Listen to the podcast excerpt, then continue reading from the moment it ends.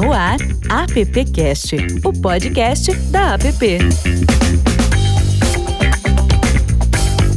Olá, seja bem-vinda, bem-vindo, bem-vinde. Este é o AppCast número 27. Eu sou Alexandre Lupe e para você que deu o play e tá com a gente, é isso aí. Hoje temos um tema muito interessante. Vamos falar aí sobre uma uma jovem senhora, aliás, sobre duas, né? No momento em que esse AppCast está sendo gravado, a gente está aí um dia após o aniversário da app. E a gente deixa aqui o nosso grande beijo para a app, né? Tanta história, 83 anos. Deixa eu acionar o Silvio aqui. Silvio, você como vice-presidente da APP, 83 anos é, já, hein? Pois é, Lupe, eu costumo falar que a, a APP ela, ela é uma jovem senhora mesmo, justamente porque nós estamos sempre atualizados e sempre na vanguarda. Você vê que a gente começou esse, esse podcast no momento, num contexto de adversidade, né? Todo mundo em casa, a gente não sabe muito o que fazer, e nós estamos aqui com a 27 edição, quase seis meses produzindo conteúdo super acessado nos agregadores e, falando do que está acontecendo no mercado, não só do que foi história, porque a gente, da app efetivamente 83 anos tem muita coisa para falar, mas principalmente preparando as pessoas para o mercado que está por vir. Né? Então esse é o papel da app, é capacitar e conectar as pessoas com o mercado, com a academia, com a nossa vida pessoal, porque a gente participa desse efetivamente da área de comunicação, mesmo não estando nela trabalhando, né? Então a PP ela tem uma importância muito grande, são 83 anos de história. E lembrando que o primeiro presidente foi Orígenes Lessa, que era escritor, poeta, numa época que a propaganda era feita por artistas, né, por pessoas ligadas à área de arte, por poesia, por literatura. E eu sempre gosto de lembrar, porque é uma referência na, na, literatura e na história do Brasil. Legal, um grande abraço também ao Enio Vergeiro aí, o presidente da APP, e a todo mundo que faz a APP aí no dia a dia. E, além da APP, em seus 70 anos de vida brasileira, a televisão sempre foi vista como o maior meio de comunicação de massa e preencheu um grande espaço no dia a dia de todos nós. No passado, reuniu amigos, famílias e vizinhos. O meu sogro sempre conta que o sogro dele dizia assim, Pepão, os caras lá, se agora tu comprei uma caixinha que o rapaz tá lá em São Paulo e a gente tá aqui em Jundiaí assistindo o cara falando desde lá. Imagina a mágica que não era isso logo no início, né? Pois é, hoje influencia costumes, a fonte de informação e formação. Através dela, sempre mantivemos contato com todo o nosso país, com outros povos e com outras culturas. Nesse mês já vimos e revimos imagens inesquecíveis e todos os seus momentos de glória em shows, jornalismo e esporte. Mas ela também teve papel importante na publicidade, levando ao público telespectador e, consequentemente, consumidor um estilo de vida. E é esse o aspecto que a gente aborda hoje aqui no app número 27 repensando o passado, mas olhando para frente. Propaganda na TV, como foi, como está e como será, é o tema do nosso podcast. E temos como convidados aqui para conversar sobre a TV, gente que também tem muita, muita história aí dentro dessa caixinha mágica. Ainda dá para chamar de caixinha mágica. É, é um pouco de romantismo aí, mas dá. Fred Miller, diretor executivo de negócios e marketing do SBT. Fred, seja muito bem-vindo ao AppCast. Muito obrigado pelo convite. Sem dúvida vai ser um prazer estar conversando com o Nelson e o, o Toneste, são dois profissionais incríveis que eu admiro. E mais uma vez agradecer o convite de vocês para esse podcast que falar da, dessa, não diria velha senhora, mas eu acho que tem uma, vamos dizer assim, ela está madura agora, vamos dizer assim, né? acho que vai ser um grande prazer. Bacana. Nelson Sirotsky, também membro do Conselho de Acionistas e Administração do Grupo RBS. Nelson, bem-vindo ao AppCast. Muito obrigado, um prazer muito grande estar aqui com vocês, revendo amigos, para conversarmos sobre os 70 anos da televisão, o papel da publicidade nisso. E eu quero registrar assim, a minha alegria por estar aqui eh, junto com fraternos amigos também. O Zé Maurício Pires Alves, eh, companheiro da diretoria da PP, que foi meu companheiro direto por muitos anos, meu, do meu pai, na RBS, lá no Rio Grande do Sul. É, e o Zé é, uma, é, é, é, um desses personagens vivos desta história da televisão e da comunicação no nosso Brasil. E também está aqui junto com o, Tonê Camargo, é, além do Fred, mas o Tonê Camargo especialmente, que também trabalhamos juntos muitos anos na, na o Tonê hoje, que está na, na, na, Rede Globo de televisão e que é um dirigente institucional uh, da radiodifusão brasileira, com seu papel tanto na, na, na, Associação Brasileira de Emissoras de Rádio e Televisão, quanto na Associação Nacional de Jornais. É uma, é uma felicidade muito grande poder compartilhar com vocês esta conversa e essas experiências muito ricas de todos que participarão desse podcast. Um abraço, muito prazer. Então, ó, Paulo Tonei Camargo, o Nelson já acabou de te apresentar, então seja muito bem-vindo aqui ao AppCast. Muito obrigado, Lupe. Para mim é uma honra muito grande estar aqui também com amigos queridos, eh, rever o Zé Maurício, amigo de tanto tempo, Fred Miller, uma figura que eu admiro muito, e Nelson, que foi meu chefe tantos anos e com quem a gente dividiu muitos dias, semanas e até anos né, de experiência neste mundo fascinante que é a comunicação social e, particularmente, como nós vamos falar hoje, a publicidade. É, é uma alegria muito grande poder estar com todos aqui, compartilhando desse momento. Bacana. E o nosso querido José Maurício, ei Zé. O Zé faz dois papéis aqui. O Zé é um dos nossos pauteiros aqui no AppCast. Hoje tem dois papéis aqui, né, Zé? O papel de entrevistador e de entrevistado. Mas a gente não pode esquecer também de apresentar o nosso querido Adãozinho, Adão Casares. Tá sempre com a gente em todos os apps. Adão, olha que responsa hoje, hein? Bom dia, uma grande roda de amigos. Vamos em frente. É, bora lá. Zé Maurício, então eu queria que você começasse fazendo a primeira pergunta do nosso appcast. Tá bom, é um prazer estar aqui mais uma vez com vocês, nossos amigos da app, nossos ouvintes de sempre também contar com esses craques da propaganda, da televisão, porque essa, gente aí tem história, tem história, tem trabalho, tem conhecimento. Então eu vou começar com uma primeira pergunta. Vocês acham que em meio a tantas transformações sociais e tecnológicas, ainda podemos considerar a televisão como protagonista? Uma menina que tem que chega todos os dias aos quase 70 milhões de lares brasileiros. Quem tem esse papel, quem tem essa dimensão, é protagonista por definição. É protagonista por definição e protagonista muito relevante. Todas as transformações que nós estamos assistindo, e nós vamos falar sobre isso, significam um grande desafio, uma grande transformação e uma grande mudança. Mas a televisão brasileira, no seu sentido mais amplo, ah, e eu me refiro aqui agora à televisão com o sinal aberto, com o sinal gratuito para o consumidor, esta televisão, com certeza, já foi um grande, já foi uma grande protagonista nesses anos todos e continuará sendo um protagonista relevante no panorama da comunicação, na minha opinião. É, secundando, se me permite, ao, ao que o Nelson disse, é, eu acho que eu vou partir desse ponto, Nelson, que eu acho extremamente relevante, que é o fato da televisão ser o único veículo de massa que atinge praticamente 100% da população brasileira uma capilaridade de cobertura de 99% do território nacional de maneira livre e gratuita. E, e, é muito importante ressaltar isso. Em tempos de streaming, né, em que em tempos de desenvolvimento tecnológico, nós precisamos lembrar que fora a televisão, todos os outros serviços de vídeo que existem, inclusive aqueles pela internet, não são gratuitos. Porque para você acessar, é necessário você ter um pacote de banda larga. E um pacote de banda larga robusto, porque senão você não consegue ter o acesso a vídeo como você tem na televisão aberta.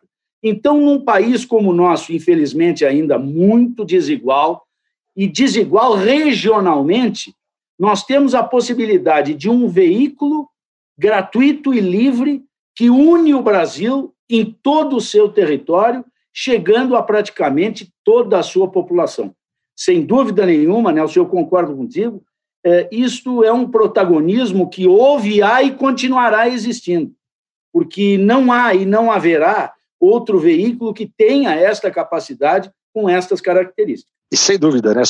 Acho que só para complementar, né, em cima do, do, do, que vocês falaram, porque eu, realmente eu, a TV aberta ela tem essa capacidade de distribuição regional, inclusive nós temos muitos Brasis dentro do mesmo Brasil, então essa questão de você poder falar com a comunidade regional de uma forma específica a televisão aberta realmente hoje ela tem uma entrega incrível. E esse é um ponto que eu queria ressaltar, né? Quer dizer, a gente tem o impacto, vamos dizer assim, de outras mídias crescendo, e, e mas a televisão continua forte como sempre. Então, nos últimos cinco anos, aumentou 34 minutos a média de audiência estável e aumentou o uso em 34 minutos. Ou seja, apesar de termos outros competidores, vamos dizer assim, pelo tempo de atenção, a televisão ainda continua crescendo o seu tempo de uso.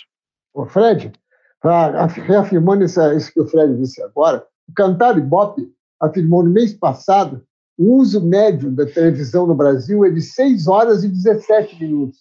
E aqui no Sudeste é de 6 horas e meia. Se me permite, é, é, nesse bate-papo, é, deixa eu enfatizar um negócio da televisão ser aberta e gratuita, que o Tonê falou, e gratuita para o consumidor. Esse é um diferencial da maior relevância, que inclusive ele é referenciado pelo nosso próprio marco regulatório.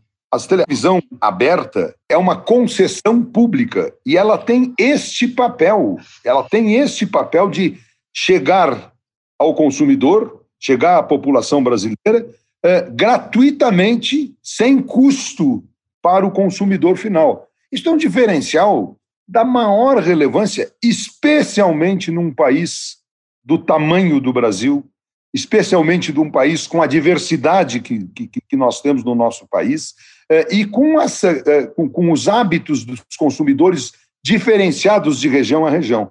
Nós temos apenas um único, um único veículo, como foi dito aqui, que é capaz de mobilizar toda a sociedade brasileira através de um acesso gratuito pelo ar. Basta ter um aparelho de televisão que é possível acessá-la. Isso, para mim, é um diferencial, é um protagonismo que é, muitas vezes eu até acho é, é, engraçado quando se questiona o futuro da televisão pela concorrência dessas novas mídias, dessas novas tecnologias e dessas novas oportunidades, todas elas, todas elas, exceção, com custo para o consumidor. Apenas a televisão não tem esse custo para o consumidor. A televisão aberta nesse sentido, como a radiodifusão nesse sentido e a televisão de uma maneira uh, específica. Então eu, eu acho assim que o futuro da televisão ele está garantido. Os desafios são grandes. A televisão que se fez ontem é completamente diferente da televisão que se fará amanhã. Da mesma forma que ela é diferente da que está se fazendo hoje. Mas o protagonismo da televisão, esse papel da televisão numa sociedade brasileira como a nossa, a nossa sociedade brasileira, é de fundamental importância para o desenvolvimento do país. Complementando, Nelson, um, um, dado interessante, é, quando a gente muitas vezes participa de discussões sobre realmente o futuro da televisão e as pessoas dizem: não, mas ah, hoje todo mundo acessa o streaming, hoje todo mundo assiste conteúdo pelo streaming. Esta é uma visão muito elitista do que é o Brasil. Né? Este grupo aqui né, assiste Concordo. Netflix, assiste Amazon Prime, assiste, enfim, uh, uh, streaming. Né? Mas a maioria da população brasileira não tem acesso a isso. O Brasil é um país muito desigual. E um detalhe muito importante: não há outro veículo que tenha chegado às profundezas da Amazônia, como é a televisão aberta e gratuita. E por que, que não chega o streaming nas profundezas da Amazônia? Porque lá não é economicamente viável você levar um serviço de banda larga. Mas a televisão chegou até a ponta de São Gabriel da Cachoeira, no, no Amazonas, lá no, nos confins da Amazônia, chegou lá o sinal aberto de televisão. As pessoas assistem televisão, seja por broadcast, seja pegando o sinal do satélite que hoje tem 20 milhões de domicílios que sintonizam a televisão aberta e gratuita através da banda C. Isto é, inclusive, um problema que nós estamos discutindo aí com o governo, porque a entrada do 5G vai interferir neste serviço que é prestado eh, gratuitamente. Então, eh, eh, 5G é muito bem-vindo, precisamos evoluir para isso, mas não podemos retirar a possibilidade de 20 milhões de domicílios assistir televisões, muitas vezes em lugares inacessíveis. Muito bem, gente. A gente fala de televisão e a gente não pode esquecer que junto com ela vem a propaganda, né? Trabalhos incríveis já foram divulgados pela televisão, lindas recordações. Mas agora eu queria perguntar para vocês que benefício a TV trouxe? Quais os benefícios, na verdade, a TV trouxe ao longo de todos esses anos para a propaganda? A televisão brasileira, os veículos de comunicação no Brasil em geral, mas particularmente a televisão brasileira, é responsável por nós produzirmos a melhor publicidade do mundo. O Brasil é reconhecido mundialmente como o campeão de criação, como o campeão na produção de uma publicidade sem igual no planeta. Então, isso nos enche de orgulho de dizer o seguinte: nós criamos alguma coisa que o Brasil é melhor do que os países de primeiro mundo, do que a Europa, do que os Estados Unidos, a propaganda brasileira é top. Isso se deve muito à televisão brasileira, à experiência da, da, da publicidade e da televisão brasileira. Então, é, isso é uma coisa fantástica e que enche a todos nós de orgulho. Um dado: isto foi responsável e é responsável. Nós continuamos com uma publicidade exemplar para o mundo. Basta ver a quantidade de prêmios que a publicidade brasileira ganha em festivais internacionais. Fred, você quer comentar? Toné entrou num ponto que realmente é isso, né? Se você pegar a história da evolução da propaganda, ela está muito ligada com a própria evolução da televisão, né? Se você buscar desde, vou, não vou entrar aqui na história, mas década de 60, onde você tinha ali a publicidade muito mais dentro dos conteúdos, vamos dizer assim, o merchandising, e depois da evolução da, das décadas de 70, 80, 90, enfim, quando você vê a evolução da televisão, a publicidade ela acompanhou e a questão da criação é sem dúvida hoje que os clientes discutem muito a questão do ROI, mas sempre vem aquela pergunta no, no fim: e o filme? Cadê o filme? Né? Então é isso. Ele quer ver o filme na televisão, ele quer ver o filme pronto, porque isso é a materialização é, de conceito de campanha, de retorno sobre investimento, e isso é uma coisa que, que enfim, me chamou bastante atenção, porque nessas questões de métricas que é, todos, é, é todo mercado e, tá, é, tem, gera muita discussão sobre isso, e ao contrário, não é questão nem de gerar discussão, é questão de os clientes realmente cada vez mais buscarem métricas para avaliarem suas publicidades, o filme, que no final está lá, o spot de 30 segundos, às vezes de 15, às vezes cada vez formatos menores, né? porque isso também a televisão cada vez mais é, é, consegue é, evoluir e ser mais flexível. Esse é um ponto que, que, que mostra toda, toda a, a, a potência da, da, indústria de publicidade e a televisão, ela, sem dúvida, teve um papel preponderante nisso. Zé Maurício. Eu fazer uma, eu queria fazer uma colocação aí também, né? A, televisão desenvolveu a criatividade, valorizou a emoção. O que seria do sutiã? O que seria, como é que chama lá o, o sutiã, se não fosse a televisão? O sutiã do Washington Oliveira, você lembra, menina do sutiã? Se não fosse a televisão, não existiria. Né? Então ela deu emoção, levou o país, nós fizemos uma viagem, eu e José Francisco, saímos de Salvador, resolvemos ir de carro até Natal, e passávamos por umas bibocas, vinham umas casinhas, não tinha nada, casinha, tinha lá a parábola deles lá. Então, quer dizer, em tudo quanto é lugar tem a televisão. Ela levou, ela levou a propaganda ao país inteiro. Ela levou o desenvolvimento ao país inteiro.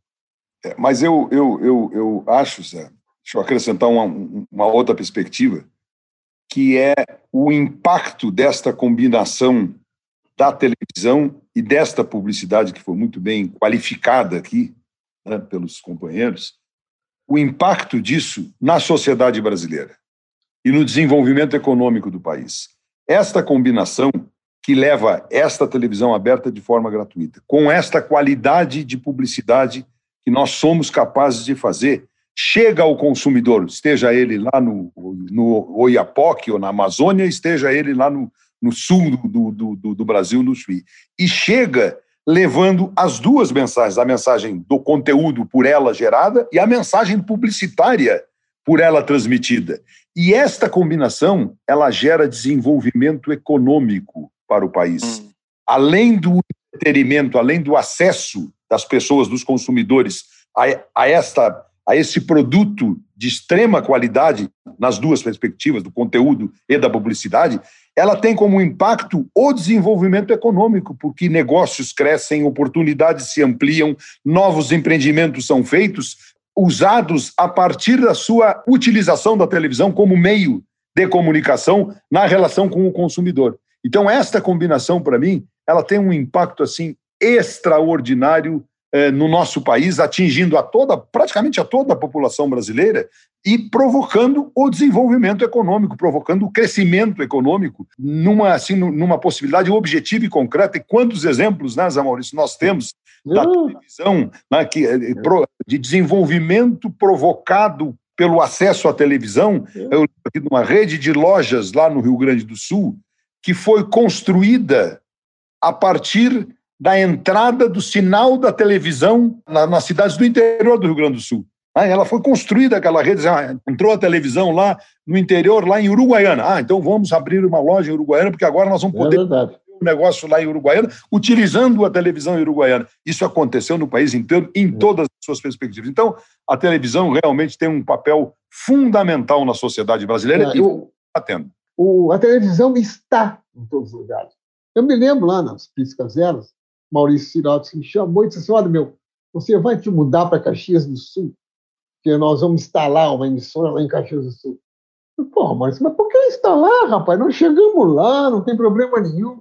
Não, Zé Maurício, é diferente. Chegar é diferente de estar. Nós estaremos lá. E assim surgiu essa rede toda aí que vocês já viram.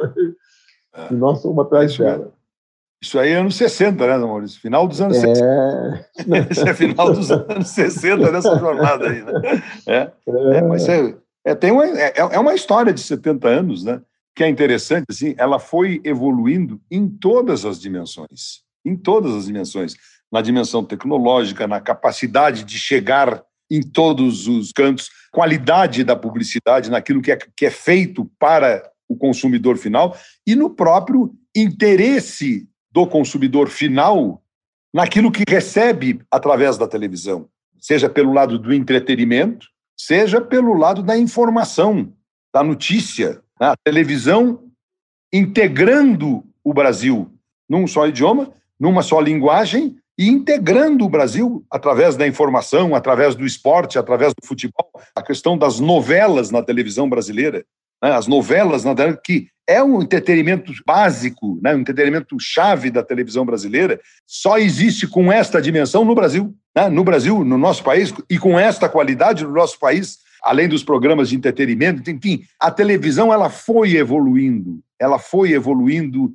em todos os seus aspectos e ela chega nos seus 70 anos com esta força de estar presente e de estar se transformando, de estar é, cumprindo o seu papel que todos os dias a sociedade brasileira tem a oportunidade de, de, de constatar esta realidade através da televisão. Bacana. E poder regionalizar a propaganda também, né? Você poder dar voz para o local, isso é bacana. A gente fala muito das grandes marcas, das redes de loja crescendo né? na medida que o sinal de TV alcança, você também consegue chegar, mas tem também as marcas locais, né? Tem, o, tem o comércio local, tem a, o comércio regional ali, que se beneficia muito da televisão poder dar essa, essa questão regional também, né? Dar voz para democratizar também a propaganda, né, senhores?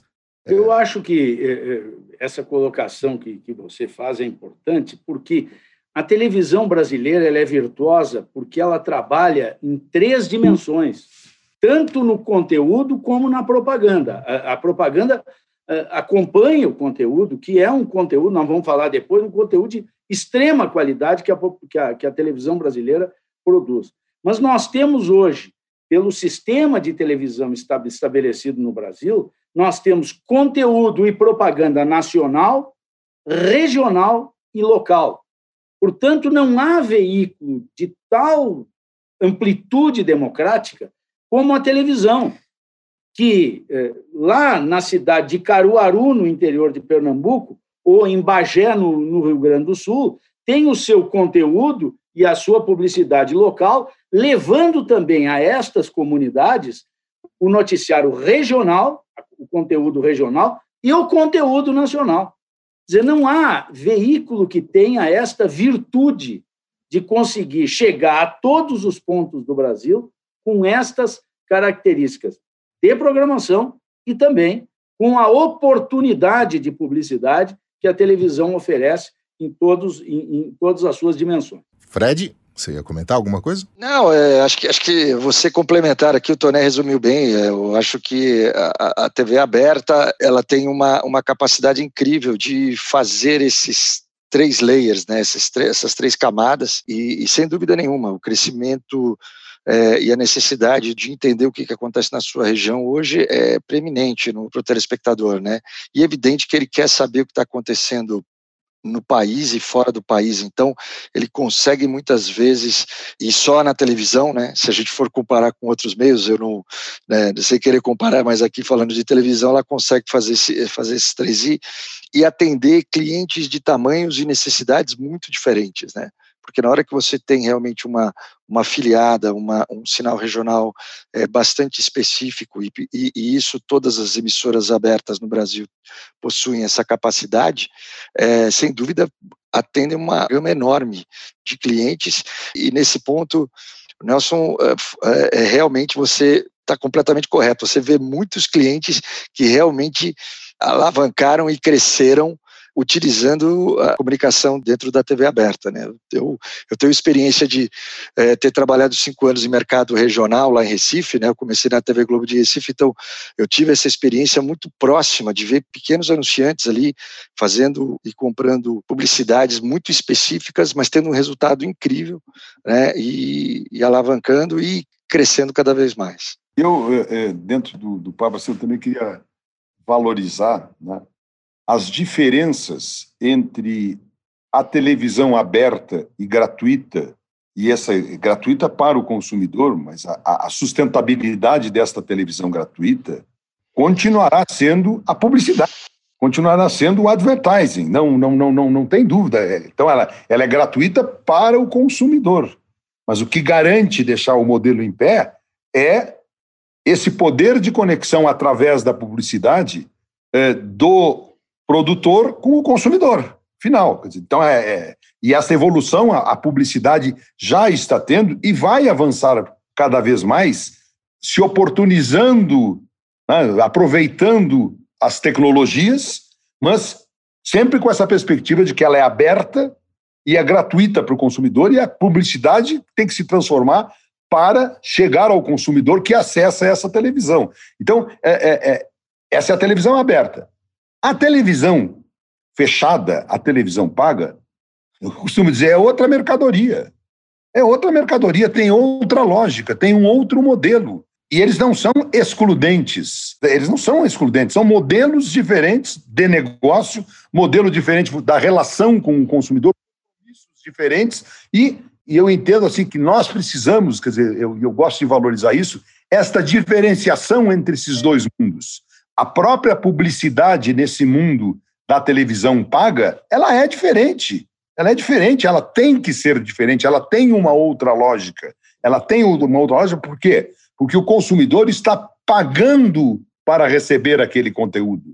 Está pagando ou o seu provedor, ou um, um, um distribuidor de cabo, um distribuidor de ele está pagando para ter aquele acesso. Então, são nuances, a meu ver, completamente diferentes e que têm que ser endereçados eh, no presente, porque nós estamos vivenciando esta grande transformação nesse momento. Eu quero fazer enfatizar a diferenciação entre os dois mundos, o mundo do pago e o mundo do gratuito.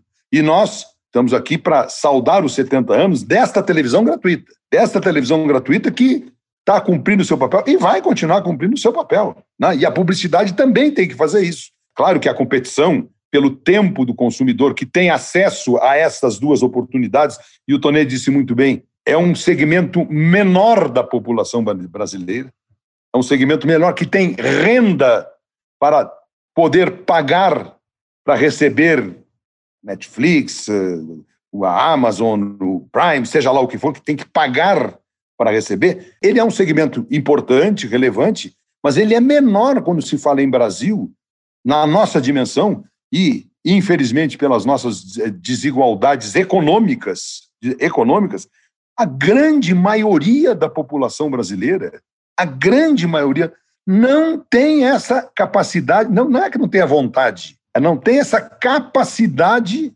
econômica de disponibilizar 40 reais por mês, 50 reais por mês, 25 eh, reais por mês, para um. Não tem essa capacidade. E às vezes a gente não percebe isso e faz o raciocínio, acho que foi o Tonê que falou, elitizado pelo impacto que nós temos, né, que nós que somos privilegiados, que temos essa condição, recebemos. Então a gente tem que ter muito cuidado, e nós estamos falando aqui para o mercado da comunicação, para o mercado da propaganda, que tem que haver essa diferenciação. Porque senão nós não estaremos cumprindo, no meu entendimento, claramente a nossa missão perante a sociedade e a missão dos nossos negócios. Então, a, a, a televisão aberta, ela está aí, ela está viva, ela está forte, ela vai e vai continuar fazendo seu papel. Né? Bacana. Silvio Soledade, eu sou do tempo em que a gente falava, ao invés de falar o nome da emissora, falava um número, né? Põe no 5, põe no 4, põe no 13, põe no 11. É. Canal, né? Canal. canal. canal. Ainda bem que hoje a gente fala o nome da emissora, né? Falo isso para minhas filhas, elas não conseguem entender. Ah, muda o canal ali, mudar o canal. Mudar o canal. Mas eu queria lembrar de uma situação muito interessante. O Nelson, eu tive a oportunidade de trabalhar com o Caldana lá em, na, em Santa Catarina. Eu ficava em Blumenau, o Caldana lá em, em, em, Florianópolis. E eu saí daqui de São Paulo, fui trabalhar na RBS lá em, em Blumenau. E eu aprendi uma coisa que eu não tinha aprendido trabalhando em televisão há muito tempo, que era a importância da televisão como agente social. Eu ficava muito mais tempo conversando com a comunidade, com o consumidor, como o Tonê falou, do que efetivamente com o pessoal que pagava a conta, com os anunciantes, porque eu não entendia, não tinha imaginado a importância da televisão dessas cidades pequenas, essa, nessas regiões. Eu, eu costumo falar que a sociedade ela, ela, ela tem, ela reverbera através do gerente do Banco do Brasil, o pastor ou o padre e o pessoal da televisão. Era onde eles buscavam auxílio, onde eles buscavam conexão. E, e eu aprendi muito lá trabalhando com, com o pessoal lá em, em Blumenau, justamente sobre a importância da televisão como meio de comunicação. E, obviamente, em função dessa conexão com o consumidor é que as marcas acabavam nos procurando, né? Então a gente hoje ouve muito falar qual a função das agências de publicidade. As agências de publicidade é, é auxiliar as marcas a se conectarem com o seu consumidor, a buscar engajamento. Aí eu costumo falar, até eu converso muito com o Zé, falo, Zé, a gente já fazia isso há muito tempo lá atrás, a gente já fazia cross-media, a gente não sabia o que era isso, a gente falava cross-media, a gente já buscava, já buscava relevância, já buscava conexão, e hoje as marcas estão buscando isso com muito mais efetividade, até em função do que nós estamos vivendo aqui hoje. As, coisas, coisa eu... as coisas, mudaram muito, né? evoluindo. Você vê, no, lá no meu tempo, existia é. a matéria paga, que era odiada, nós fazíamos matéria paga. Não, agora é. é valorizada, é branded content. Branded content. É isso aí.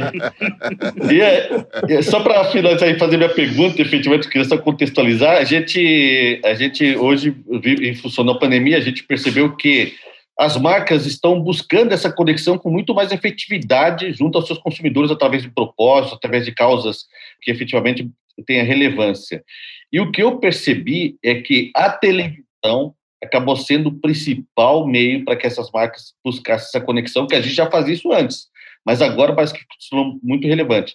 Na semana passada, a gente conversou com um profissional da Accenture através do evento da PP, e ele falou que o consumidor hoje está buscando essa aproximação com as mídias de massa tradicional, ao contrário do que nós estamos falando.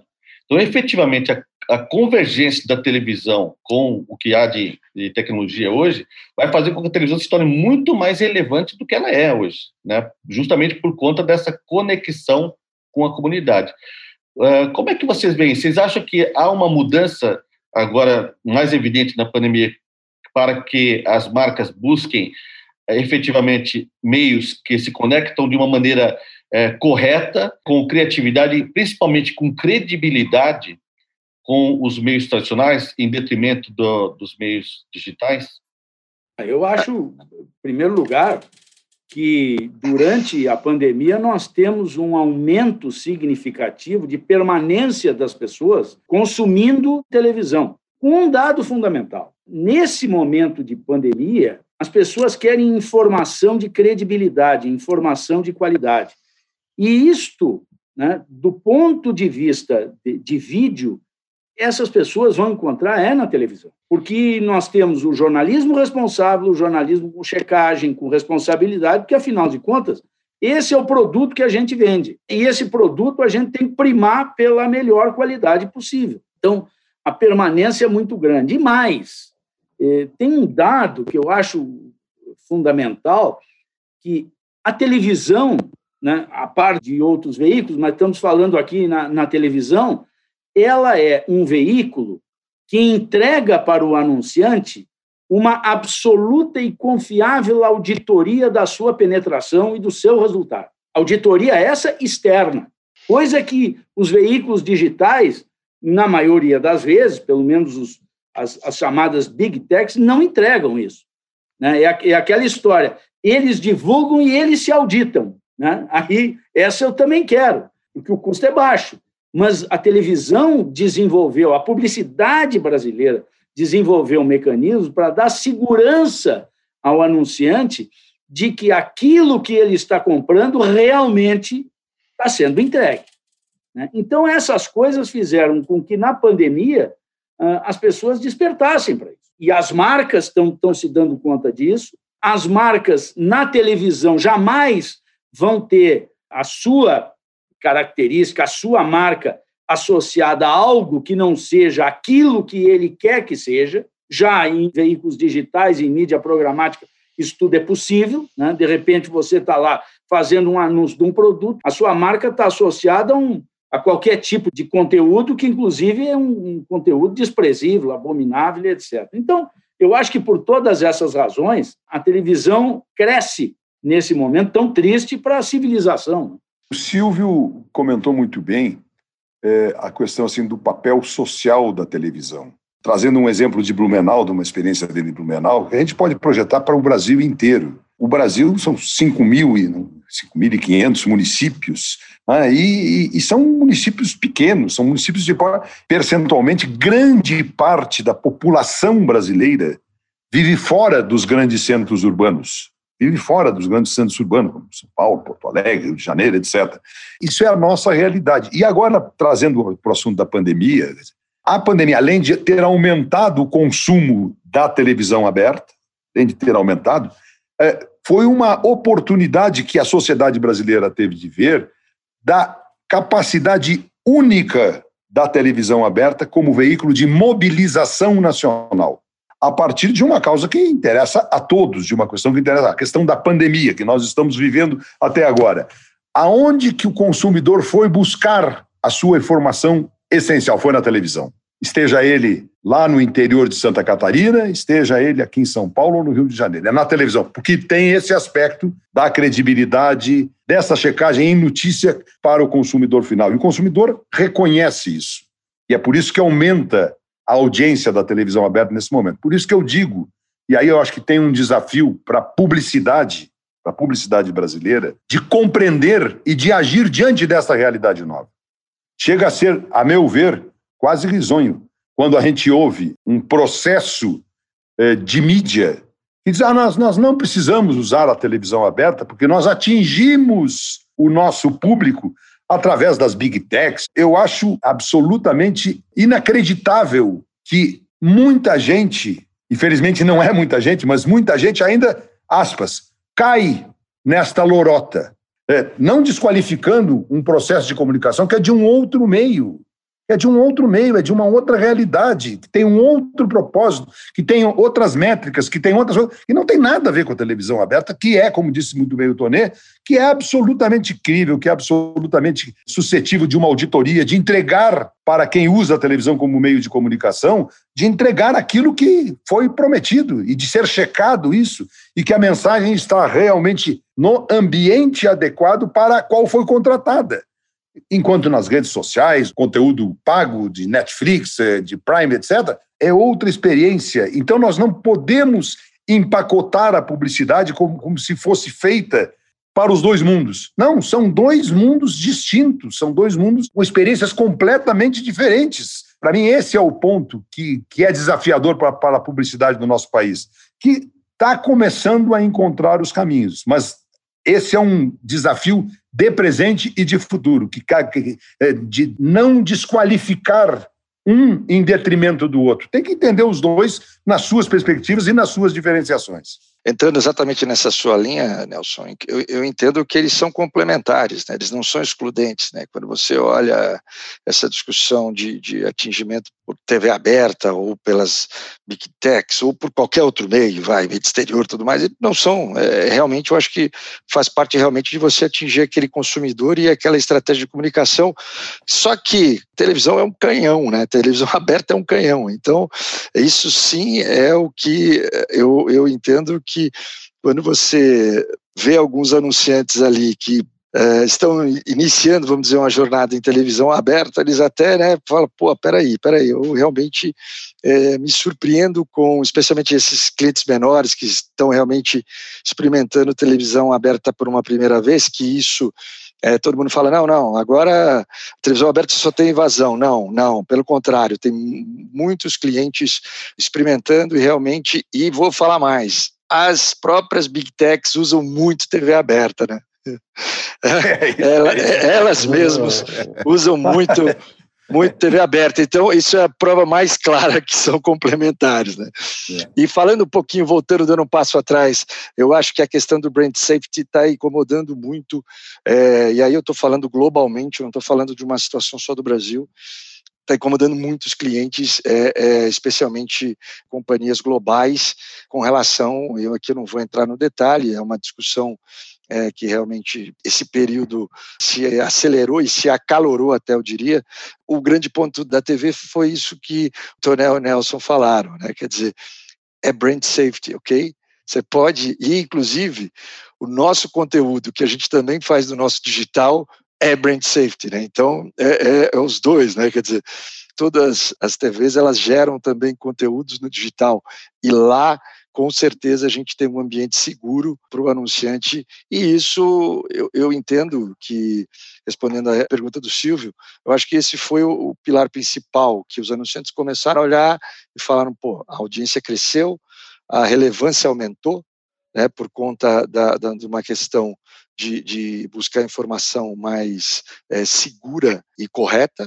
Por um último passo, falou, pô, preciso é, fazer esse movimento é, junto com o consumidor. Né? É isso. Zé Maurício, quanto tempo você enfrentou de desafio na TV, hein, para colocar tudo isso aí, para equilibrar tudo isso aí, hein, Zé? É, é, isso é verdade, né? Eu, eu, eu digo, dos 70 eu tive 40 de, de TV, né?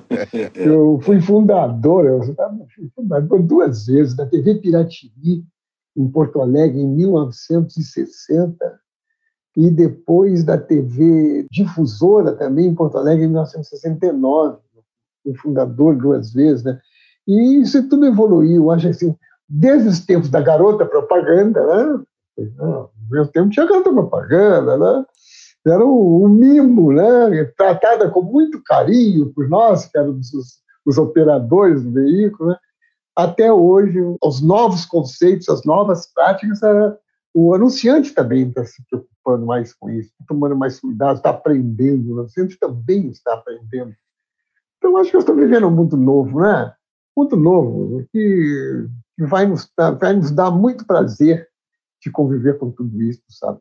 E eu acho assim que a gente tem que pontuar muito né, a questão da experiência do consumidor diante da televisão. O consumidor ele está evoluindo, ele está, né, dependendo de de onde ele mora, dos seus hábitos, dos seus grupos, de que tribo ele participa, ele tem um, né, ele tem o seu processo de evolução.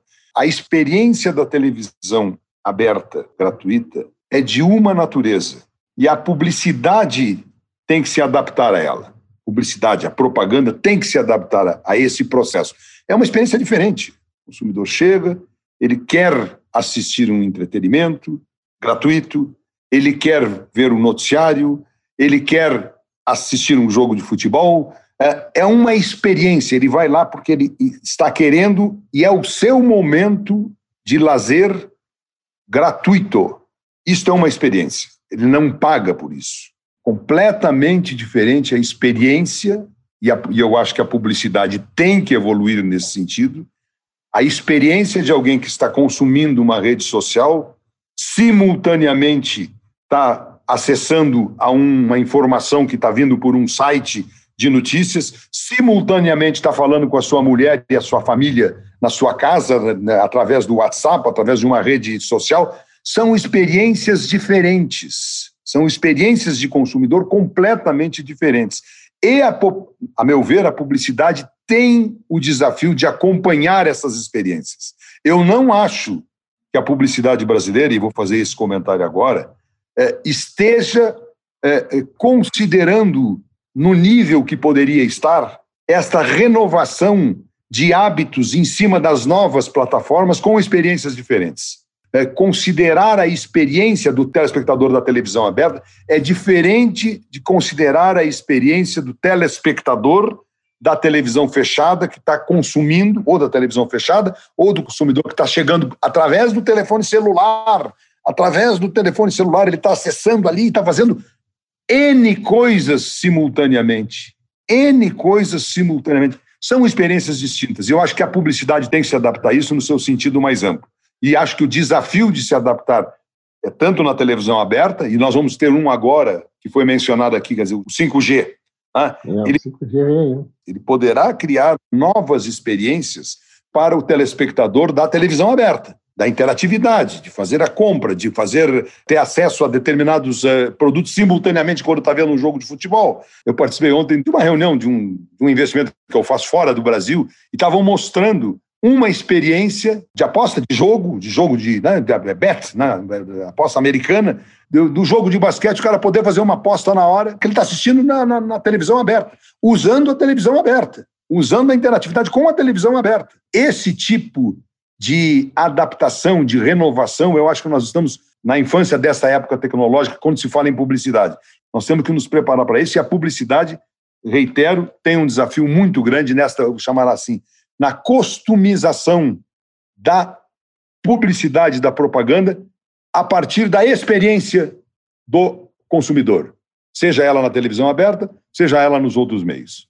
Eu queria fazer uma colocação aqui agora para vocês, saindo um pouco do, do nosso, nosso específico, nosso tema específico de televisão, aí existe um outro, um, um, existe um, um, outro processo de comercialização que está muito forte aqui no país, né? que são os influenciadores.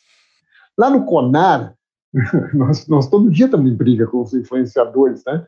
porque eles não informam que eles estão fazendo propaganda. Parece que o cara lá de Ipanema, né? Ah, foi visitar a loja tal, achou muito boa. Pô, tem que dizer aquilo de publicidade. Então o Conares e o, o, Ednei joga tudo quanto é influenciador para cima de mim, né? Porque o São Maurício já tem experiência com eles, estão faturando fortunas, fortunas eles estão faturando, sem dizer que, que, que, que aquilo é publicidade, né? uma, nota, uma nova forma de, de enganar o, o consumidor. Desculpe ter saído fora disso, mas era um assunto. Não, mas, mas eu acho que tu está certíssimo. Zé, desculpe, eu acho que você está certíssimo. Você está certíssimo. Nada contra a atividade do influenciador, nada. É. Da, da liberdade, nada contra a atividade dele. Agora, no momento que você associa a sua empresa, o seu negócio, a um influenciador, você, isso é uma outra atividade que não tem nada a ver com publicidade. Não tem nada a ver com publicidade, isso é uma outra atividade. Isso é uma, não tem nada a ver com essa publicidade que nós estamos falando. Claro, claro. Né? Com os seus benefícios e com os seus problemas.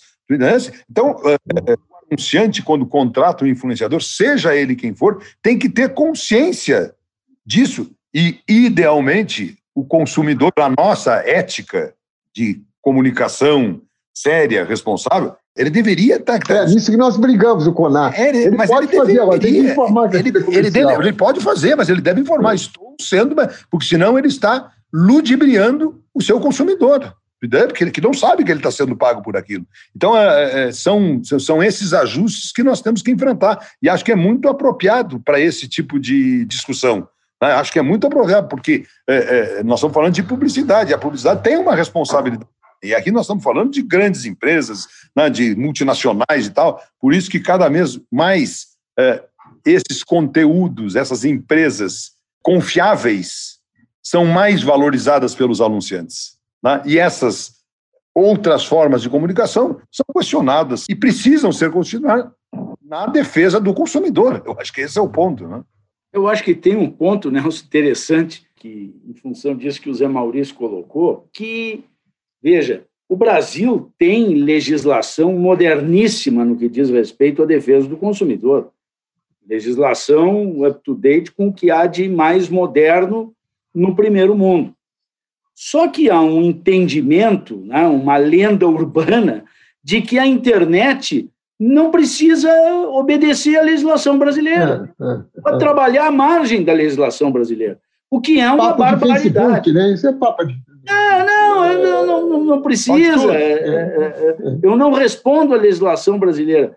E um dos desafios hoje, nas discussões que estão se travando no Congresso Nacional a respeito de uma série de leis de regulação disso, é justamente de esclarecer que o fato de ser outra plataforma que não aquelas plataformas anteriormente conhecidas não as exime de obedecer o dispositivo legal brasileiro, no que diz respeito ao direito do consumidor e no que diz respeito à publicidade, porque a publicidade brasileira é regulada em lei.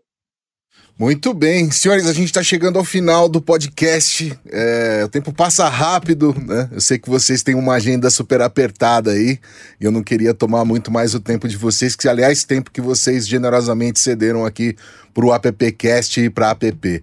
Eu queria agradecer ao Fred Miller, diretor executivo de negócios e marketing do SBT. Fred, muitíssimo obrigado por participar com a gente e nos ensinar tanto hoje. É, agradeço você, Lupe, ao Zé Maurício, ao Silvio Adão e em especial ao, ao Toneu Nelson, que é, posso dizer aqui foi um prazer e um privilégio estar aqui com vocês nesse podcast. Mais uma vez, muito obrigado. Nelson Sirotsky, membro do Conselho de Acionistas de Administração do Grupo RBS. Nelson, valeu demais tua participação aqui. Obrigado aí por compartilhar tanta coisa com a gente. Muito, muito feliz em poder estar aqui. Obrigado, Zé Maurício, pela lembrança, pelo convite. Foi um papo extremamente agradável. Ganhei muito, e esse é um processo contínuo de aprendizado. E esse podcast aí está ajudando muito. Para mim foi muito bom ter participado. Obrigado mesmo. E parabéns à nossa app pelos seus 83 anos. Coisa bacana, que legal, que entidade que está se renovando, que está buscando. É verdade. Parabéns para vocês. Obrigado mesmo. Obrigado a todos. Show. E o Paulo Tonei Camargo, VP de Relações Institucionais do Grupo Globo, que também aí generosamente cedeu tempo pra gente e também nos ensinou bastante coisa hoje. Tonei, muitíssimo obrigado, viu? Lupe, primeiro obrigado e já cumprimentando pelo aniversário APP, que realmente é um motivo de orgulho para todos nós. Eu quero agradecer ao Zé Maurício pela lembrança. O Zé Maurício não me convida, o Zé Maurício me convoca. Eu simplesmente sou soldado dele. E se não entra na hora, ele, ele liga, né? E se não entra na hora, ele liga, né? Meu parceiro de Conar também, né? Meu parceiro é, claro. Cara, é, eu quero dizer da, da, alegria de estar com todos vocês. Silvio, um abraço grande. Meu, meus queridos amigos Nelson e Fred, é, é sempre muito bom estar com vocês, conversando sobre esse tema que nos empolga a todos e, e, e a gente trabalha uma vida inteira nisso.